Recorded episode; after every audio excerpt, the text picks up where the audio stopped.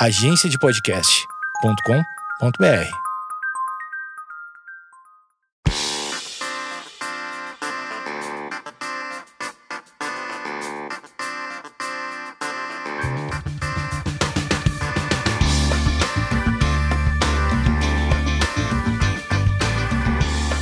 Esquizofrenóias no ar. E essa semana a gente vai falar de quarentena.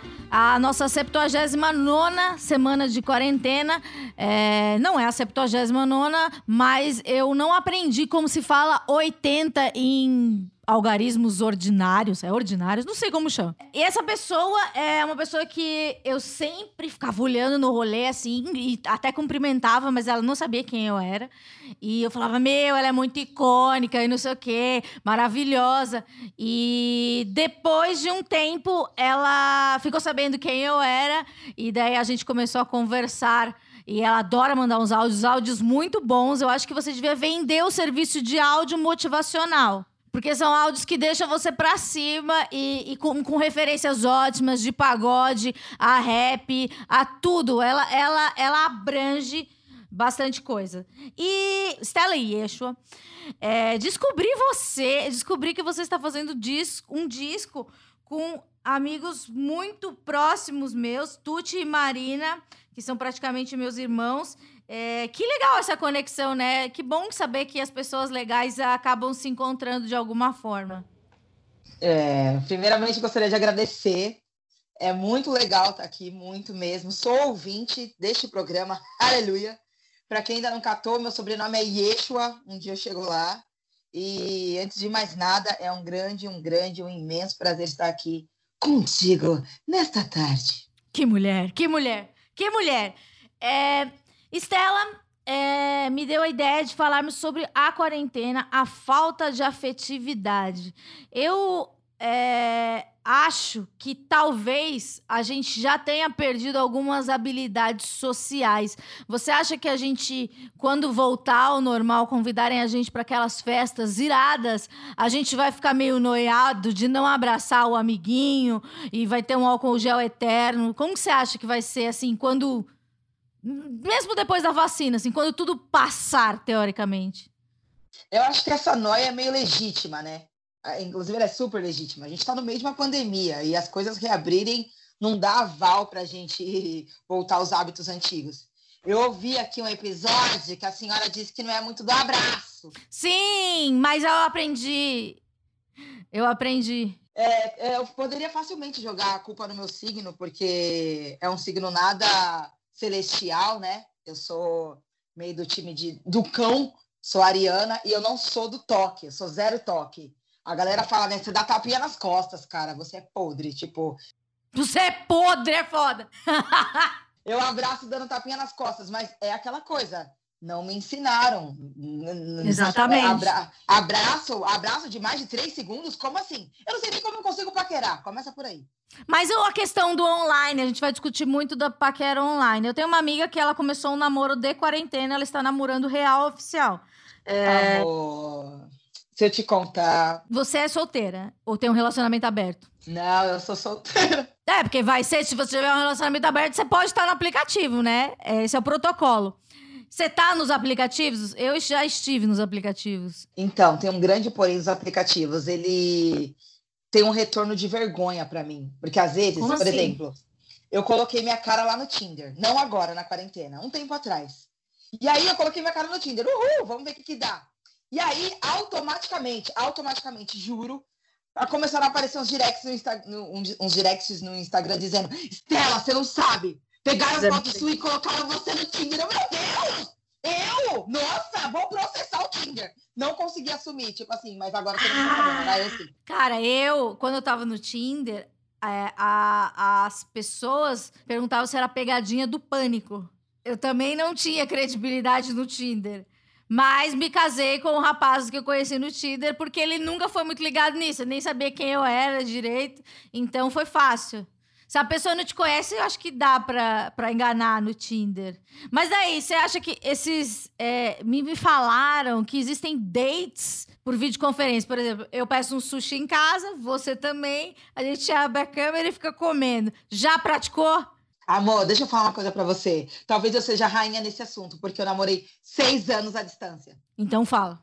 É, Natal, Ano Novo, Páscoa, Dia da Árvore, todos os dias juntos, é, como uma pandemia eterna, entendeu? Ele morava nos Estados Unidos, é brasileiro, morava nos Estados Unidos e vinha para cá, e vinha, e vinha, e vinha. Então, todos os nossos eventos eram como se fosse uma quarentena permanente, entendeu? Então, eu não teria nenhum tipo de dificuldade de repraticar isso, mas como eu tenho amor à minha vida, se eu puder evitar, eu não faço. Namoro à distância você evita?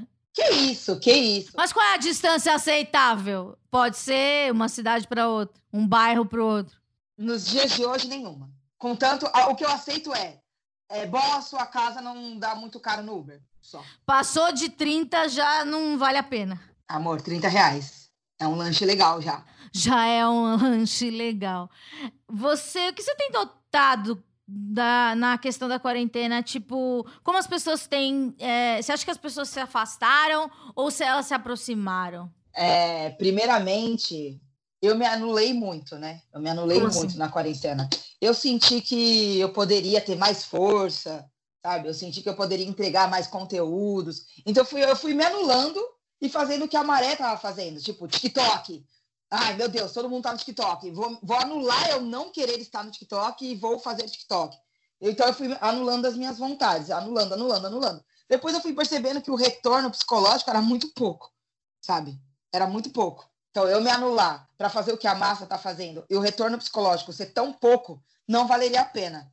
Então eu comecei a fazer o que eu queria, falar com as pessoas que eu queria, me reconectar com as pessoas que eu queria, não por conta da massa, não por conta da onda. Uhum e aí isso me fez, é, de uma forma muito saudável, sincera, me reaproximar das pessoas que eu queria de fato. Você é, acha que é, no começo da quarentena, como você queria ser muito produtivo e, e você é uma figura online, né? É, você perdeu um pouco da sua essência, da sua personalidade em função da, da, do, da produção de conteúdo? Sim, sim. E eu, e eu falava isso abertamente, né? Não é que, tipo, eu maquiei. Não, eu falei, ó, eu não queria estar tá aqui, tá? Mas beleza. É muito DM. Tá fazendo lá a dancinha lá do TikTok. E mas hoje você ainda tá? Você saiu do TikTok? Não, eu fiquei um dia. Eu fiquei é um muito, dia. É muito, é, é muito jovem e é frenético. As pessoas gritam muito, né? Então, como a, a, o meu conteúdo ele é irônico, contém muita graça, porém, para além da graça, informação, eu não Sim. consegui linkar. Eu não consegui linkar. Minha mente estava tão cheia de informação que eu não conseguia linkar. Como é que eu vou falar uma criança que foi baleada neste negócio? Como que eu entro nesse assunto aqui? Porque eu tenho facilidade em, em pegar assuntos seríssimos. Tipo, eu tive uma paralisia facial e fiz isso a maior graça do mundo. É, sei lá, tipo, meu vídeo de paralisia deu, sei lá, uns 3 milhões de views, sacou? Eu tenho muita facilidade em transformar assuntos seríssimos em graça com informação e respeito. Só que, por estar tá me anulando e tentando fazer ah, o que a massa está fazendo, eu estava perdendo muita essência da minha entrega. O que, eu, que o produto final da Estela não estava sendo sincero. Falei, galera, tô me retirando e não é para mim. Talvez eu volte numa outra oportunidade. Uau, daí as pessoas, elas se chocaram? Se chocaram, as pessoas não aceitam. A galera não aceita. A galera não aceita e tudo bem para mim. Fiquem aí com a sua falta de aceitação, porque eu preciso tratar da minha mente. Antes de, eu preciso estar pronta para uhum. produzir com qualidade, para produzir com excelência, ou entregar um mínimo de excelência, sacou? Uhum. Senão, não. Eu aprendi a me retirar das redes. É, isso da paralisia facial, por coincidência, eu já tive uma também. E a minha foi emocional. É, queria que você contasse um pouco. É, só vou resumir um pouco a minha. É, eu tava com muitas dores no corpo, porque eu estava passando por um momento muito difícil no trabalho e, e meu corpo doía muito. Então, ela vê, foi inflamando tudo até que inflamou um lado do rosto. Foi tipo um torcicolo na cara. Mas eu fiz todos aqueles testes para saber se não era derrame, etc. As pessoas ficaram muito preocupadas, os médicos, etc. O seu que qual que foi uh, o gatilho? É, antes de mais nada, Amanda, é muito importante dizer que o meu corpo ecoava sinais.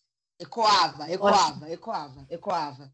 É, nós que somos pessoas ativas, cada uma na sua proporção, É, a gente sabe quando é a hora de parar. A gente sabe que não tá comendo direito, a gente sabe que não tá bebendo água, a gente sabe que tá uhum. faltando vitamina, a gente sabe que não tá faltando, que não tá tomando sol, a gente sabe.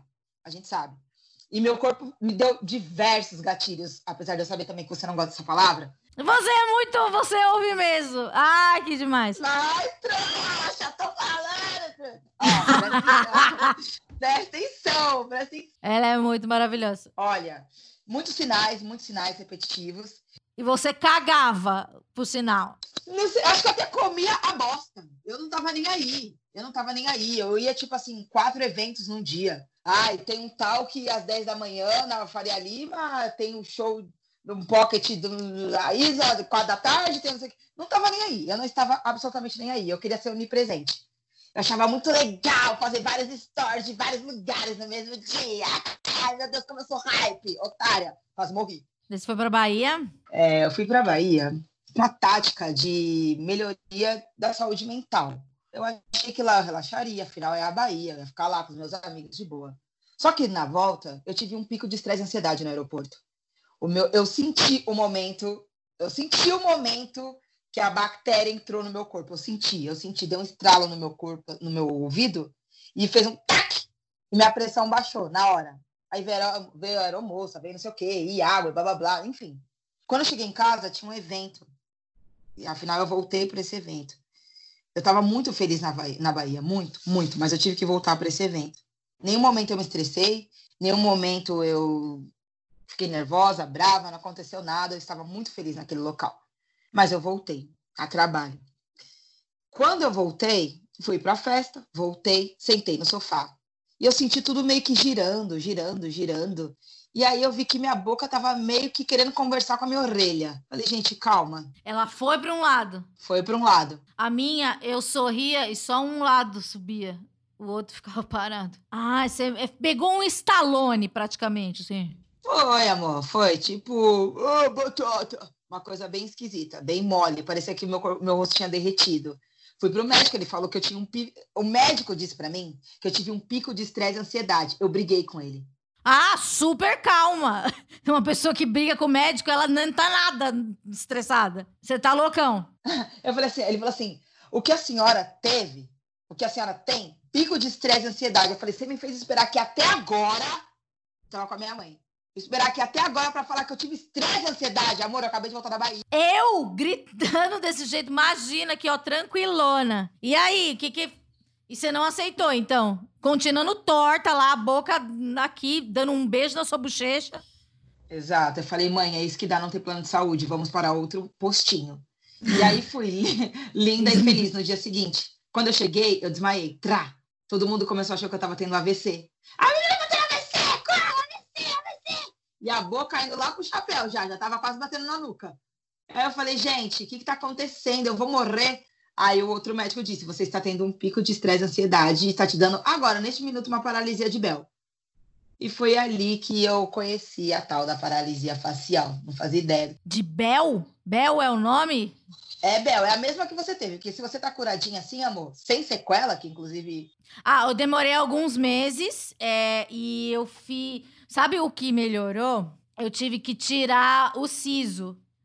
E o, o tanto de anti-inflamatório que eu tomei foi soltando. Eu não, não fiz. Não fiz fisioterapia, mas é, já era cogitado, mas era, foi na mesma época que eu tava tirando o siso. E, e daí, um dia eu senti que tinha soltado. E daí voltou. Que sorte. É, o meu foi em setembro e eu ainda tenho sequelas. É, o meu ficou um tempinho. Mas daí você, quando você aceitou que era estresse e ansiedade, ou até hoje você não aceita? Quando o segundo médico falou, falei, ah, não, aí é, é, eles leram a apostila. Eu que estou errada. É melhor eu me acalmar aqui um pouco. E aí eu falei, tá, vai passar ou eu vou ficar assim para sempre? Aí eles falaram, ele falou, se você, se você fizer o tratamento direitinho, você pode se curar facilmente, sem problema nenhum, em meses.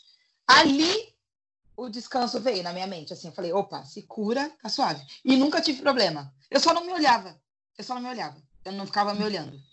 E aí, para mim, foi tranquilo. Até hoje, na real. Só que o que me irrita é que é muito demorado. Tanto que foi em setembro, foi em setembro. Já tem quase um ano. Exatamente. Exatamente. Mas aí eu criei uma estrutura, né, de maquiagem, de, de aceitação e tudo mais. E até porque eu descobri que é uma coisa muito comum. Muito comum Sim. Entre os adolescentes. Entre os adolescentes? Entre os jovens? Nossa, ah. eu falei, tipo, beleza, tá tudo certo. Fui ver vários youtubers, tiveram vários, vários, vários. E aí eu falei, eu fiquei tranquila. Falei, bom, se é comum, eu tô no, no hipocampo da normalidade, então tá tudo certo. E agora você faz é, fisioterapia, basicamente. Toma remédio? Na verdade, alguns tratamentos deixaram de ser eficazes. Tipo acupuntura, tipo é, massagem, é, tratamentinho de choque. Não sei se você chegou a tomar choquinho, blá blá uhum. blá. E agora eu só faço laser terapia. Laser. Laser. Pode crer. Laser. E quanto à cabeça, tá tratando a ansiedade? Então, cara, eu vou te falar uma coisa que falei para você aí, né, que eu tive um relacionamento de seis anos, tal. No começo foi um sonho, no final foi uma bosta. E a gente terminou por telefone. Hum. E ele tava, e ele, tipo, tava perto de vir também, e eu ir também para lá. E a gente terminou por telefone. Isso me zoou por uns cinco anos. Eu fiquei cinco anos zoada, assim. Sério, cinco anos. Nesses cinco anos, uns dois anos, eu chorava todo dia à noite. Todos os dias, todos, todos. E aí eu conheci a hipnose. Hum eu conheci a hipnose e a hipnose me levou ao alívio. Eu encontrei o alívio na hipnose só agora. Tipo assim. Agora? Só agora. Tipo assim, de, sei lá, tem uns cinco anos que a gente terminou já. Uhum. E entre aquela, aquelas etapas, sentir a dor da morte, é, a uhum. vontade de querer sumir, é, vontade de não querer existir, é, deixar de se cuidar, entre todas essas etapas, a etapa da cura, da libertação, veio só agora, depois da hipnose. Missa de cura e libertação do Padre Marcelo, praticamente. Nossa, salve, Padre! Ora por mim. E daí, você fez várias sessões de hipnose. Como é que é? Eu nunca fiz. Como é que é pra pessoa que tá ouvindo? Como que é? Mano, vou te contar. Eu fiz uma única sessão. Uma. Uma. É muito e forte. Aí? É muito forte. Porque, assim, a hipnose te faz linkar o seu eu com outro eu que você esqueceu que você tem aí. É meio tá. confuso de falar. Mas, assim, uhum. por exemplo, é, eu jogava expectativas nessa relação de coisas que eu não tive, por exemplo, na minha infância. O rolê do abraço mesmo, que a gente não tem, ou, não sei se você se curou.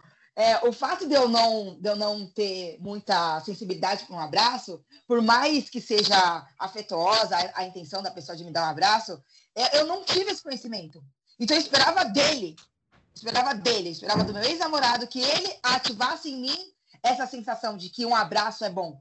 Mas eu tinha que ter curado isso de lá atrás. De repente, algo, algo, que minha mãe não fez, algo que faltou do meu pai, algo que eu não recebi, algo que meu avô, sei lá, algo da barriga, na gestação, que Sim. faltou.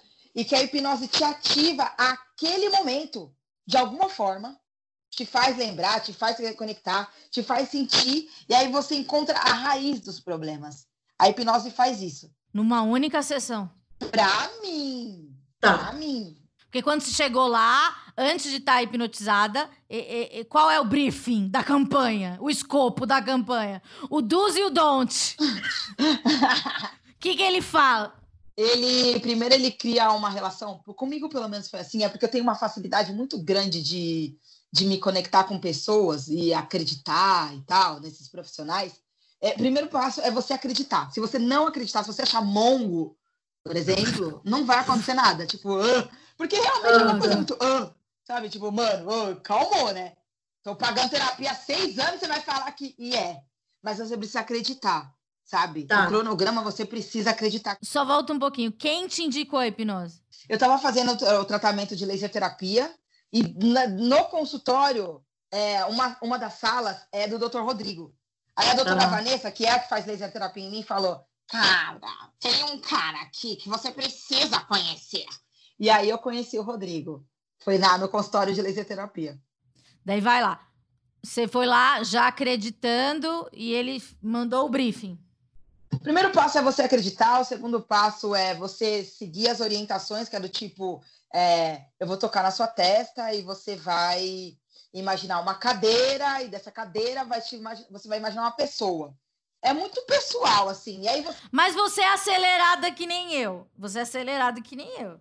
Como é que faz é, é, para dar uma desligada? Porque, sei lá, se passa um passarinho, eu vou olhar. Se toca o telefone, se o celular acender, eu vou olhar. Não. não. Ele te conduz, ele te conduz. Eu ah. não tenho concentração também. Inclusive, estou tomando óleo de girassol para ter memória. Eu não tenho muita concentração na vida, mas ele te conduz. Por isso que o primeiro passo é você acreditar, porque ele te conduz, entendeu? Então é super minucioso. Daí a cadeira, como é que é o negócio? Ele encosta na testa e fala da cadeira. Ele fala assim, antes ele fala, ó, em alguns momentos eu vou tocar na sua testa, em alguns momentos eu vou tocar, tipo, no seu queixo, porque são estralos para você voltar, entendeu? Uh, voltou. Ah, tá, tá, tá. Já vi na televisão. É, mas não é, não é idiota, gente. Gente, primeira coisa, não é idiota. É, é porque parece muito. Como é que é o nome do menino lá? O Fábio, o do Big Brother. É, é, é. Parece que é Pyong muito né? O Pyong. Pyong Parece que é meio Pyong Lee, mas assim, com todo respeito, lógico. Mas é, é, é um tratamento de cura, gente. Então leva para outro lado. Põe em outra sacola. E aí ele fala: Eu vou tocar na sua testa. Imagina uma cadeira. Décima cadeira, você imagina uma pessoa, aí vem uma pessoa. É muito esquisito. Mas daí vem uma pessoa, calma. Vem uma, não sei se você lembra, mas teoricamente vem uma pessoa do seu convívio, tipo sua mãe, ou alguém do seu passado que foi muito importante, ou vem uma pessoa aleatória que você conhece assim, que, ah, de passagem. Todas essas pessoas, hein? Por exemplo, eu lembrei de um menino que eu estudei na primeira série. Não! Eu não lembrava o nome dele, tipo assim, eu lembrei do. Ai, o Diogo. Aí ele, tipo. Só que ele vai, ele vai te linkando até achar a pessoa da problemática. Isso demora quanto tempo para achar a pessoa? Ah, é, é, para achar a pessoa, porque assim, de primeira eu só conseguia linkar pessoas que me fizeram muito bem na vida. Muito bem, muito bem. Só que as pessoas que fizeram, que fizeram bem, tá tudo bem. O ciclo tá fechado. Mas as que não fizeram bem. É que nem o Tinder, vai passando pro lado. É, guria, é bem isso, é bem isso. E aí veio no ex.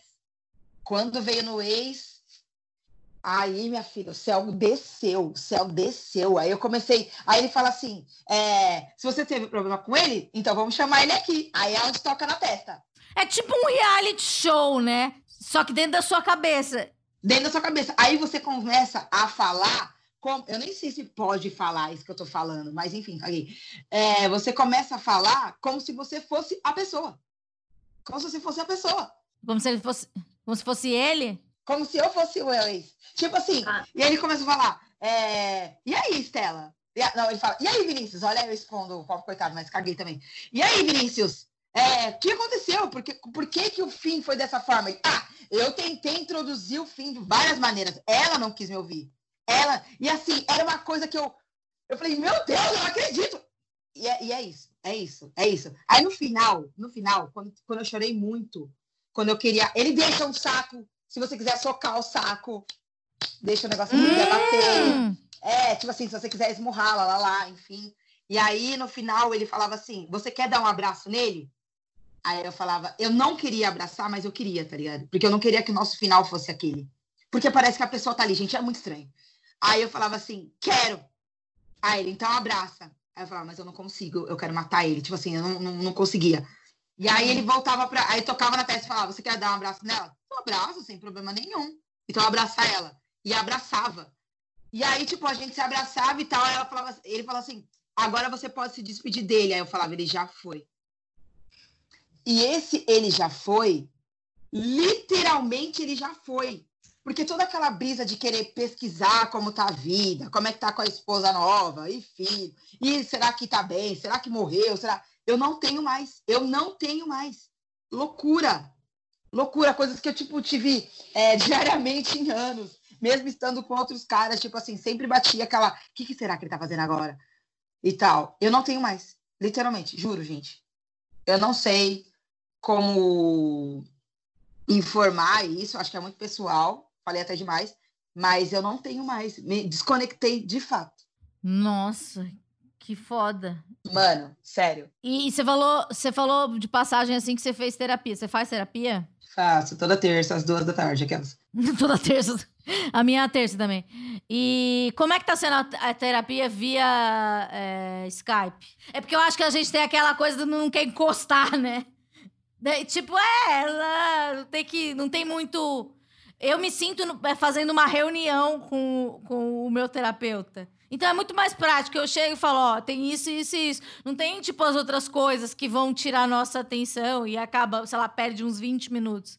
Eu acho bem mais efetivo. E, e daí, acho que. Até o meu terapeuta falou que acha que dificilmente muitas pessoas que ele atendia vão querer ser atendidos é, presencialmente. Até porque é boa perda de tempo, né? Você pega, é, perde tempo no ônibus, perde tempo no trânsito, perde tempo no Uber, perde tempo na sala de espera. E a, agora a gente parece que tá dando valor mais ao tempo, apesar dos dias parecerem iguais, etc. É, parece que a gente tem uma. É, a gente é, é prático, né? Tudo se resolve num call, às vezes num e-mail, e ótimo.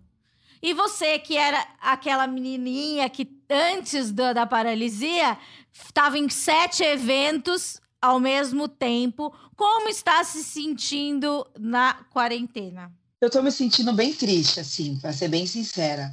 As minhas amigas, que também são de eventos, as, umas até muito mais que eu, acredito, tem gente que vai em mais eventos do que eu, não sei como, estavam é, demonstrando uma fortaleza no começo da pandemia que eu não estava conseguindo entender essa discrepância de valores para a quarentena. Eu entendo a gravidade do rolê, óbvio, mas eu não consegui entender a leveza. Ai, nossa, bem melhor para mim, meu. Muito melhor resolver as coisas em casa, meu. Nossa, que alívio proporcional ao momento. Eu, tipo, mano, então eu não sou ser humano, porque eu tô muito triste. Eu tô sentindo muita falta, muita falta. Só que, por que, que a gente está entrando nesse tema de sensibilidade e afeto? Falando uhum. depois de 50 mil horas o tema do rolê. Porque quando eu, é, eu desabafava sobre é, não estar contente em estar em casa, sentir falta do caos, eu era diminuída. Pois tem enfermeira aí morrendo e você reclamando de estar com a bunda no sofá. É sério isso? Eu ficava tipo, cara. Isso desencoraja a gente de contar com essa pessoa, né? Parece que essa pessoa não, faz, não vai fazer, pelo menos para mim. Se a pessoa vem com. com não, não, não, deixa que eu fale o que eu tô sentindo e diminua o meu sentimento. Eu tenho um dom de conseguir riscar essa pessoa da, das minhas pessoas. Você tem essa facilidade? Não tenho, cara, não tenho. E vou te falar, eu, eu, eu é... meu Deus, eu, eu perdi um amigo na quarentena. Ele ah. escolheu partir. Entendi. Em 2018, a gente teve uma discussão imbecil. Ele teve um pico de estresse. No dia do aniversário dele, eu tive um pico de estresse e ansiedade no mesmo dia. Pessoas calmas, nossa, o cara é muito lúcido, hum. muito. É. Pessoas assim, ó, pensa, good vibes total. A gente teve um pico no mesmo dia. Ele tava muito triste porque o pessoal da família dele é, não tinha ligado para ele, ele tava dividindo a tristeza e tal, e eu tava triste por qualquer coisa. Qualquer coisa, qualquer coisa. Eu nem lembro, era qualquer coisa de verdade. E aí ele dividia comigo, eu dividia, mas ninguém dava a, a importância do, no, na quantidade que queria receber, sabe? É a mesma coisa de você falar, tipo, meu, minha unha quebrou, eu falava, ah, manda, pelo amor de Deus.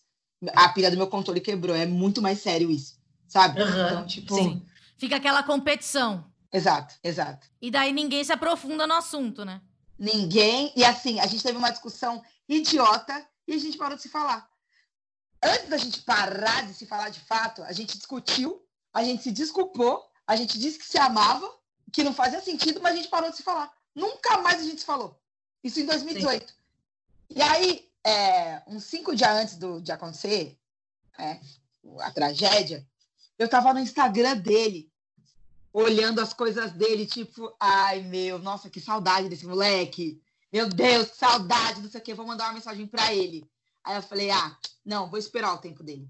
Porque toda vez que eu falava, oh, vamos se encontrar, tá louco? Cadê a gente? Morreu? Ele, ah, não, eu tô, não tô bem, depois a gente fala. Sumia, sumia, uhum. sumia. E aí, quando eu falei, não, vou mandar uma mensagem pra ele, e tipo, eu, eu lembro que eu falei isso pra minha mente, assim, não, eu vou esperar o tempo dele. E aí, ele se matou, sacou? E esse negócio de não me importar se a pessoa me ferir, eu, eu fico sem paz. E agora eu vou ter que meio que carregar um pouco disso, não carregando, porque eu tive a oportunidade de falar com um amigo e agora eu não vou ter nunca mais, entendeu? Então, eu não vou carregar esse fardo pelo fato de eu ter tentado um reencontro várias vezes. Esse é o grande alívio para minha mente.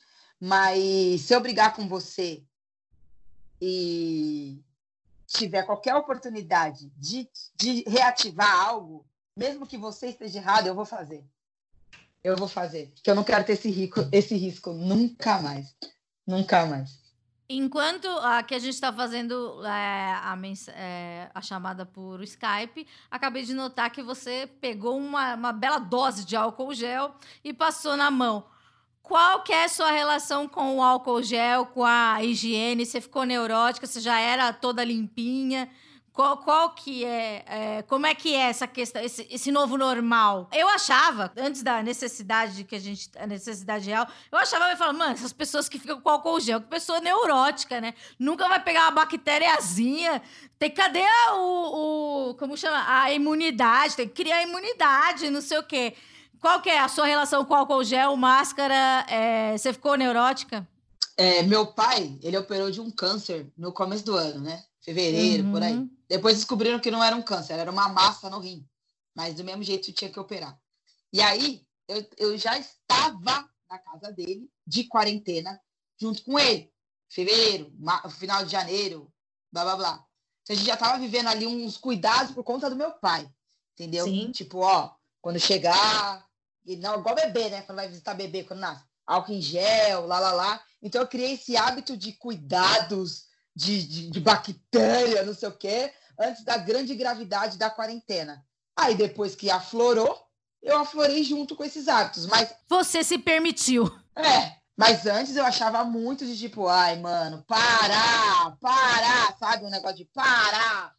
Daquela pessoa que, tipo, nunca anda de ônibus, daí ela anda encosta naquele negócio do metrô, e daí ela fica neurótica. Mas eu acho que agora todos nós somos assim. Gostaria que fosse, né? Alguns lugares de São é, Paulo né? estão, não são tão minuciosos, mas é, essa nossa tática de prevenção é, aflorou-se neste momento, né? Eu não sei como que a minha cabeça, tipo, tá na minha frente, é só passar. É só passar, é, tipo, eu deixo aqui na minha frente. Conforme eu vou trabalhando, eu vou passando na mão. E você, o que, que você faz? Eu sempre lavei muito a mão, mas eu achava que eu lavava muito. Mas agora, tanto de, de sabonete líquido que eu tô comprando mostra que eu não lavava mesmo a mão. Porque eu achava, porque, sei lá, chegava em casa, eu lavava a mão. Mas agora você sempre levanta e vai lavar a mão. É, eu acho que para mim o que mudou muito foi da, a lavagem de mãos. A máscara é uma coisa que eu achava surreal. E o primeiro dia que eu saí de casa de máscara para ir na farmácia, eu falei, gente, mudou uma perspectiva. É, a partir desse momento, a gente vai ser igual aos orientais. É, se, vai ter, se a gente espirrar, a gente não vai poder ir ao trabalho. É, porque antes, sei lá, você vai trabalhar, tem uma pessoa gripada, normal, não vai existir mais isso. A gente se tornou um povo, teoricamente, mais preocupado com isso. E quando eu vejo alguém sem máscara, me dá um senso de justiça. De querer Fala assim, nossa, gente, o que, que custa usar máscara, sabe? É, é bem. Eu acho que eu acho isso, isso que me mex, mexeu mais comigo. Mas também é, eu, eu sou bem antissocial, assim, tipo, eu, eu vou em eventos, assim, se realmente precisa. E então, essa parte de sociabilização, para mim, não, não teve problema. Mas agora eu tô começando a ver, tipo, na TV, ou é, lugares que eu ia, muito de vez em quando. E daí eu penso e falo assim, nossa, que saudade. Eu nunca imaginei que eu pudesse sentir saudade de, sei lá, de ir na Vila Madalena, entende? Passo... É sério, tipo, passou, passou, tipo, um, um cara tava. A TV tava fiscalizando se a Vila Madalena, se os bares estavam. Eu falei, nossa, que saudade. Eu falei, nossa, mas eu nem gostava. É estranho, mas eu acho que o que dá saudade é, é, é que, como a gente tem um, um envolvimento restrito, assim, tipo, uma convivência restrita, qualquer coisa que abre, eu acho que já é, parece que é tudo lindo, é a Disney, sei lá. Exato. É, eu acho que não respeitar essa, essa saudade que você tem no, no, nesse tempo de agora e diminuir essa saudade é uma violência invisível. Porque só a sua cabeça sabe o que você está sentindo falta.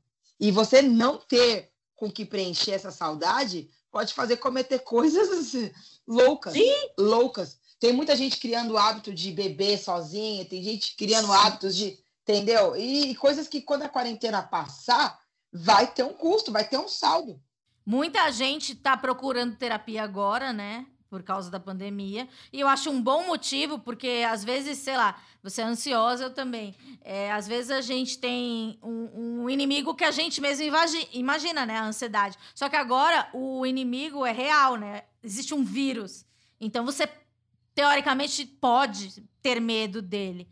Sobre a falta de, de afetividade, é, você acha que as pessoas hoje em dia elas estão mais insensíveis ou mais é, abertas para ouvir o outro? Porque antes era, oi, tudo bem, e você? Tudo. Daí acabou o nosso. E daí a gente falava, ah, você viu que legal o, sei lá. Você é, acha que as pessoas elas estão mais abertas para ouvir o outro ou tá pior? Eu acho que as pessoas estão criando um novo hábito de falar. De falar. É, uhum. Antes, por exemplo, é, eu abordar temas do tipo o homem negro e a terapia era um assunto que ia ficar entre mulheres. Ia ficar entre mulheres, sacou? Ia ficar entre mulheres. Então, assim, eu tra... é, porque o que, que eu faço? Eu preparo o campo para se tornar normativo. Normativo. Tipo, fala comigo, caras. Por exemplo, Amanda, um dia é, eu tenho um quadro no meu Instagram que se chama Estela Responde. Lá eu trato de assuntos como relacionamentos e, enfim, coisas que a sociedade traz, entrega como um tabu, mas não, na verdade não deveria ser. E aí, uma vez eu estava conversando, eu abri uma caixinha lá e comecei a falar sobre a, a, o, novo, o novo formato de se relacionar. E ali uhum. foi onde tive mais o público masculino comigo, mais. Aí eu fiz? Eu falei, bom, já que tem bastante homem pela primeira vez aqui, falando de relação, eu vou fazer uma live com esses caras. Aí eu falei, Nossa. mas eu, preciso, eu, eu, prefiro, eu preciso nichar. O que, que eu fiz? Eu chamei um moleque piranha, chamei um casado que eu sei que não vale nada, chamei um casado. chamei um, um, um, um, que namora, chamei um que é só amante, chamei um sugar daddy. Cara, quando eu precisar de uma produção assim, bem específica de tema, eu vou te consultar. Você tem um cast bom, belo casting, hein? Montou um casting. Olha, é. eu vou te falar, viu, que teve discussão, teve muita discussão, porque os caras não queriam aparecer. Existe, existe né, um gráfico de opções de, de, desses, desses personagens, mas os caras não queriam aparecer. Se eu chamasse qualquer mina, você fala assim, ah, eu sou. Vou, não importa. Os caras não queriam aparecer, eles não queriam dividir as histórias, não queriam ser expostos. E chamei um menino que falou para mim: não concordo. Ah, você não concorda? Nunca te vi, não sei se você é um assassino. Vem aqui na minha casa. Você tá louca? Você falou isso? Ah, vamos conversar. Eu vou falar com a Marina sobre isso. Atenção, Marina Mano. Oh, que louco! Sim, mas eu precisava ouvir a, a opinião de um desconhecido. E aí eu falei: ah, vão ter vários caras aqui. Qualquer coisa a gente dá uma tigelada nele. Tipo assim, na minha cabeça, né? Enfim. E aí. Você é louco. E aí foi incrível. Foi incrível. Foi incrível porque eu comecei a entender o lado do homem. Eu comecei a entender, em partes, né? Porque oi. Mas eu é. comecei a entender. Eu comecei a entender que, tipo assim, pô, ele não faz isso porque ele nem sabe o que, que é isso. Ele nem sabe. Eu acho ele um imbecil por ter esse tipo de atitude, mas ele nem sabe que isso é uma atitude. Então a gente precisa conversar, a gente precisa dividir, a gente precisa dialogar. Porque enquanto eu estou lamentando minhas dores num grupo de mulheres, os caras estão lá falando que pegou e que gozou muito no outro dia. Sabe? É só esse o assunto deles. E agora eles estão começando a falar, dividir a, as mágoas, dividir as dores, dividir o que eles acham que é violento, dividir as insensibilidades, dividindo, falando entre eles e agora se estendendo por nós. Como é que eu acho esse vídeo? Tá no YouTube. Tá no YouTube? Tá. Tipo assim, eu não sou muito ativa no YouTube, mas eu falei, não, beleza, isso precisa. É, é, para além de, de, de uma live no Instagram, eu preciso deixar isso aqui em algum lugar. E eu não funciono muito bem no YouTube, mas tá lá. Tá lá. Tipo, Estela e Yeshua. Tem, tipo, dois vídeos, sei lá, e esse é um desses. Entendeu? Só para ficar o registro. E foi muito legal, foi muito legal, porque a gente, dividi, a gente se entendeu. por conta do diálogo. Sacou? E eu vejo uhum. que esse é o grande, é a grande chave de ouro. O diálogo, o discurso, o desabafo sincero, sem maquiagem. Sem uhum. maquiagem, sem maquiagem. Deixa eu te falar como é que eu sou. Mas eu não queria ser assim. Vários depoimentos, vários. E ali eu comecei a ter um pouco mais de relação com depoimentos masculinos, sabe? Então acho que esse é o grande segredo. O desabafo sincero. Como é que você acha que um cara que eh, tem passado a quarentena. Tá aí uma coisa que eu, eu não. Um cara desses, desse tipo de cara que, que você entrevistou. Então é uma coisa que eu nunca pensei. Porque até mesmo o tema saúde mental pro, pro, pro, pros homens é diferente, né? Eu, uma vez eu entrevistei uma pessoa e ele falou que existem é, palavras que não devem ser usadas com, com homens, porque os homens não querem é, ir à terapia. Então, eles usam palavras mais é, que remetam a outra coisa. Então, é, assim como a gente não foi, aprend... não foi ensinada a, a abraçar durante a infância, a adolescência, é, os caras não foram ensinados a mu... É, em muitas coisas, né? Tem muita coisa aí para ser feita. Mas que legal, é, é, é que legal, porque é, muitas vezes a gente é, só se coloca contra outra figura, né? Não, não, não abre né, o espaço. E todo mundo tem uma história, etc. Sobre afetividade, você é, você acha mesmo que as pessoas elas estão mais é, as pessoas mais próximas, você acha que elas se aproximaram ou é, as pessoas mais próximas se afastaram e você se, e você se aproximou de pessoas que você nem sabia que tinha tanta afinidade? Porque isso tem acontecido na, na quarentena também. Eu acho que, no geral, sem querer pagar de a psicanalista do, do rolê, né?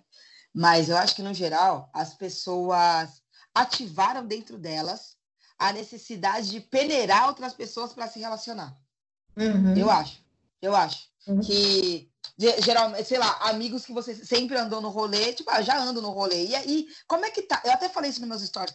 Você tem se conectado com pessoas, familiares mesmo? Um primo, sabe? Um uhum. alguém. E eu vi a galera comprando essa ideia. Eu vi. Beleza, galera, que eu já ando, da hora. já tô conversando com a galera no grupo todo dia. Mas eu senti que as pessoas estão com vontade de se reconectar com pessoas distantes. Distantes. Uhum. E que tem um carinho, que tem um afeto. Tipo, nossa, meu, como é que tá meu primo de Taubaté? Vou dar um limpão. Uhum.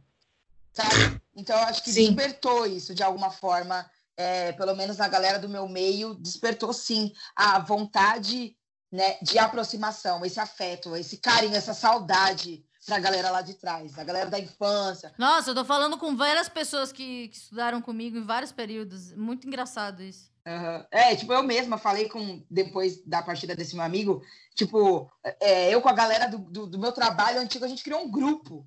Beleza que teve gente que não ficou nem cinco minutos, mas tem uma galera que ainda tá lá e a gente ri, relembra coisas, está sendo super saudável, sabe? Super, super gostoso. E qual que é a sua relação? É, é, a gente começou a falar e não acabou não, não concluindo. É, você acha melhor, né, a terapia via, via vídeo? Por quê? Eu acho que por todo o trabalho de chegar até a terapia. Uhum. A vontade de querer levantar, já baixa aquela preguiça, aí eu só fico uma hora, só fico uma. Nossa, eu consigo ficar 10 minutos no evento, mas não dá que. Ai, vou ficar lá só uma hora só, ai meu Deus, e nananã. E aí, isso é devido também ao crédito que eu dava à terapia. Porque todo mundo sempre falou da terapia de uma forma muito mágica, mas como eu sempre estou no papel de ouvir as pessoas, né? E eu sou uhum. a terapeuta, entre aspas, na, na, na uhum. história. Então, tipo assim, me incomodava eu ter que ir até lá só para alguém me ouvir. Esse rolê de afeto, eu sempre, eu sempre, Amanda, acho que a pessoa, por mais que seja um profissional, eu acho que a pessoa tá me ouvindo tipo, nossa, parça, é sério mesmo que você chama isso de problema? Sabe? Não, sério, na minha cabeça eu fico tipo. Eu, te, eu dou muito descrédito para os meus problemas. Muito descrédito. Porque eu recebo tanta coisa aqui, eu ouço tanta coisa que eu falo, ah, pelo amor de Deus, eu não vou falar isso. Eu sempre chego falando, eu não tenho nada para falar. E aí. Mas começa, né? Entendeu? Ela, oi, viu, gata? Acabou, chega, chega! Sabe? Tipo assim. Então eu não tinha entendido o que era terapia. Eu só fui entender o que era terapia depois de assistir sessão de terapia. Ótimo programa para quem não conhece, tem na Globoplay. E tem outras versões, também tem Israel. É, esse programa originalmente acho que é de Israel. Daí, assim, agora já tá rolando a outra palavra bem chata, que é a tal da flexibilização. Algumas pessoas já podem trabalhar e muitas pessoas da periferia já nunca pararam na realidade, né? E a pergunta vem aqui: afetividade nas classes menos favorecidas é diária e obrigatória. O Covid foi positivo abrindo para isso? Eu acho que ele quer dizer, tipo, de solidariedade, etc. Que, que já é uma coisa comum no, no nas periferias. E, e parece que agora os playboys sabem que tem gente que metade do Brasil não tem saneamento básico. Entre nós, é, eu moro no centro, mas eu sou uma pessoa de periferia entre uh, Campo Limpo. Tá? Ah, eu sou Capão. Eu sei que você é do Capão, eu sei que você é do Capão. Eu cresci em Taboão da Serra e tal, então, assim, minha família é da cidade de Tiradentes. Vou falar um fato é, corriqueiro na cidade de Tiradentes, por exemplo. É muito comum, muito comum, você colocar várias mesas no corredor do, dos, dos prédios da Coab, todo mundo descer, levar um prato e ali todo mundo comer. Desde que eu era pequena, eu vejo aquilo. Não sei se em todos os prédios da Coab, amores, mas os que eu convivi, isso acontece. Isso é recorrente. A afetividade nas periferias, ela acontece desde sempre. A gente se percebe, a gente percebe as nossas dores desde sempre. O que acontece é que as pessoas de fora da periferia estão tendo estralos e querendo levar créditos em cima desses estralos. Por exemplo, por exemplo, criou-se uma hashtag, criou-se um movimento aonde pediram para seguir pessoas pretas, aonde pediram para ajudar, reconhecer artistas, coisas que a gente já sabe que a gente é, coisas que a gente já percebeu que a gente é. E isso foi muito passageiro aos meus olhos. Muito. Porque ao mesmo tempo, vou colocar numa, numa questão digital, a afetividade, afeto digital. Vai lá o Bruno Gagliasso e fala para todo mundo ir lá e me seguir.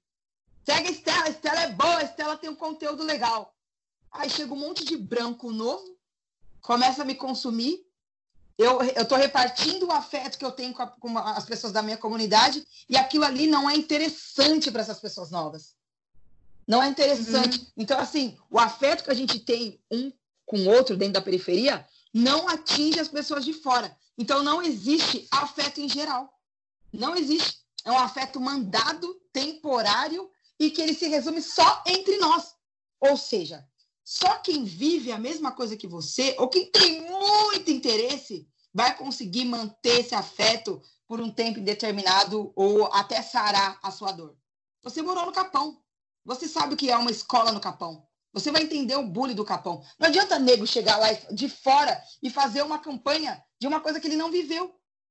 Ele hum. não sabe, ele não entendeu, ele não viveu. Então, o afeto que, esse, que essa pessoa está falando aí, ele, eu acho que ele é consistente só entre pessoas que viveram, que vivenciaram, entre as pessoas da periferia. Eu não senti das pessoas de fora esse afeto ser permanente.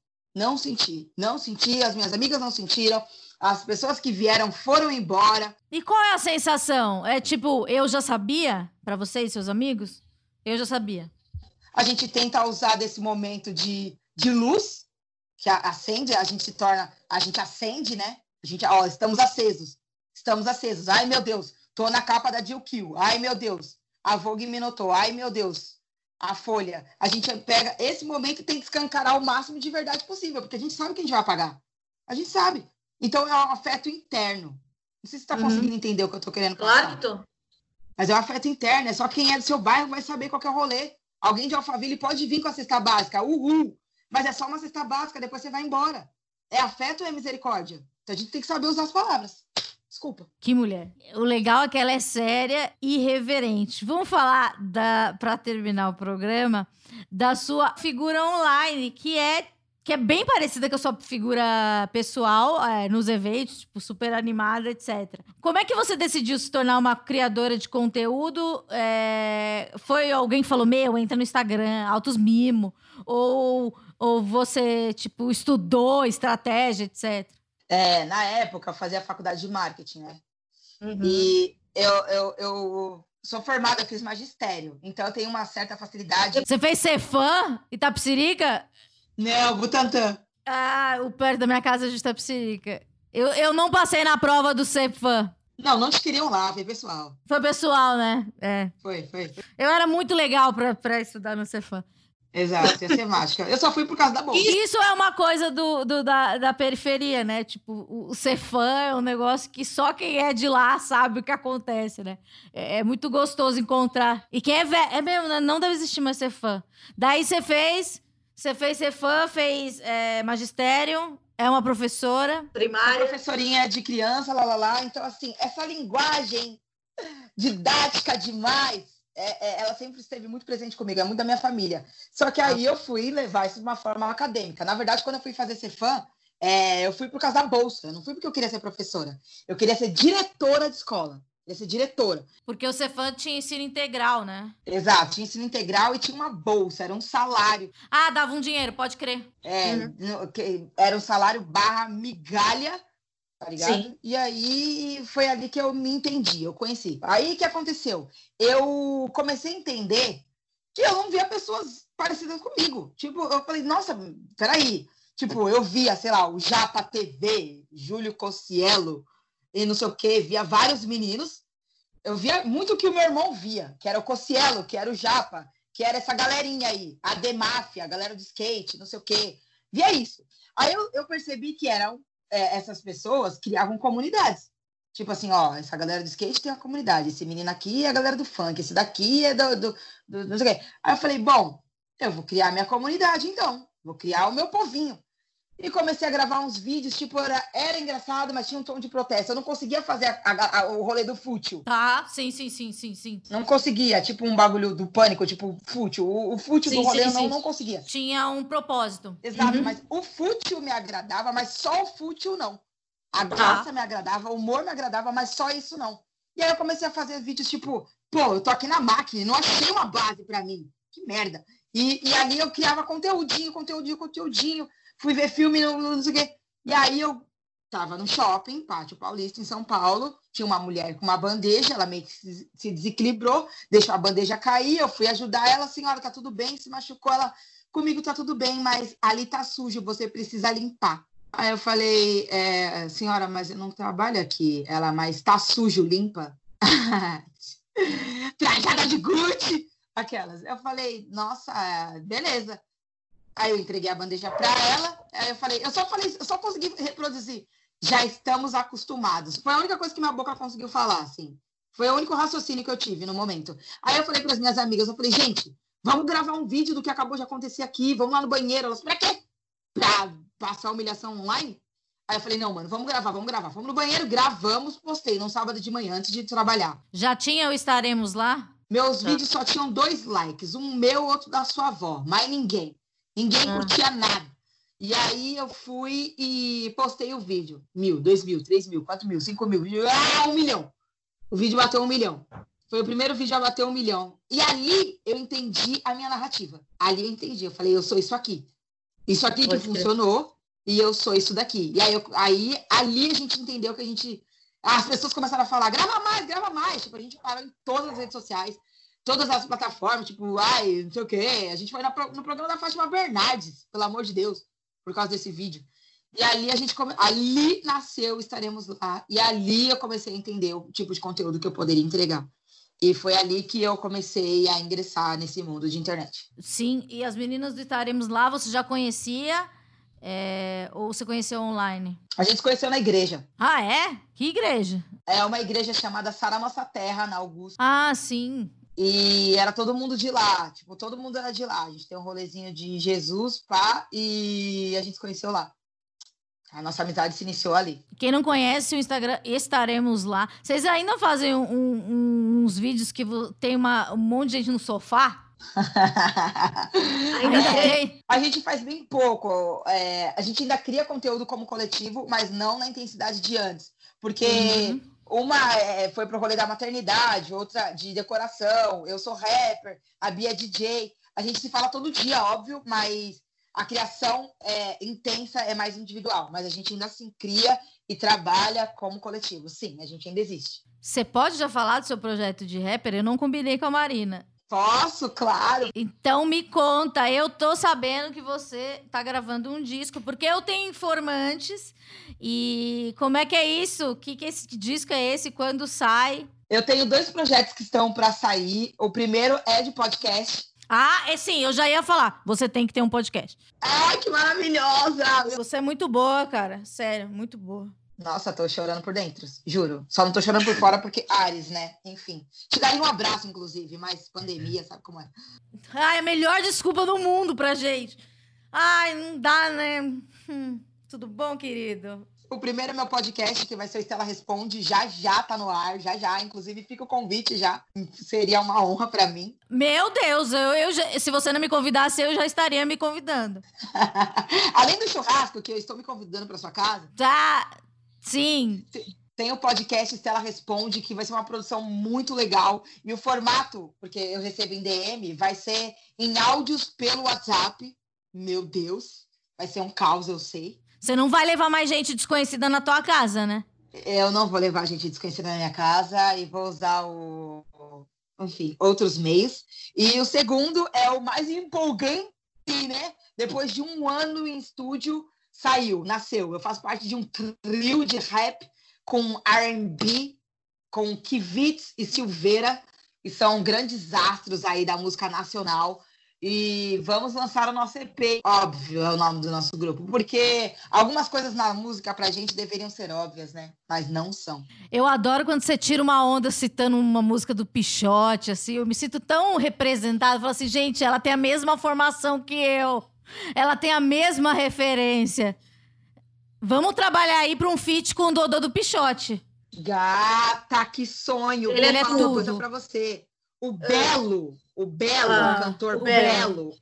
Que, a, a voz. A voz que nos representa tão bem, passou com o carro em cima do pé da minha, vi, da minha amiga uma vez lá em, na Praia Grande. E ele ficou tão desesperado que ele adotou a gente. Eu tenho foto, eu tenho figurinha com o Belo. E ele é muito incrível. E o Dodô do Pichote tava no mesmo dia. Aí ah, que com o Belo e tal. Aí minha mãe pegou todo mundo e levou para casa que a gente tava. E aí eles almoçaram lá. Ou seja, eu Nossa. já tive um dia com o Pichote, tá? Eu me sinto muito alguém por poder dividir essa história com vocês. Eu tenho foto, eu tenho registro. Eu acho que eu vou colocar de fundo de tela do meu celular, inclusive. Dodô do Pichote também fica o convite. Eu não sei sobre o que a gente pode falar de saúde mental, mas a gente pode falar também só daquela música é, a mais icônica, é, Insegurança.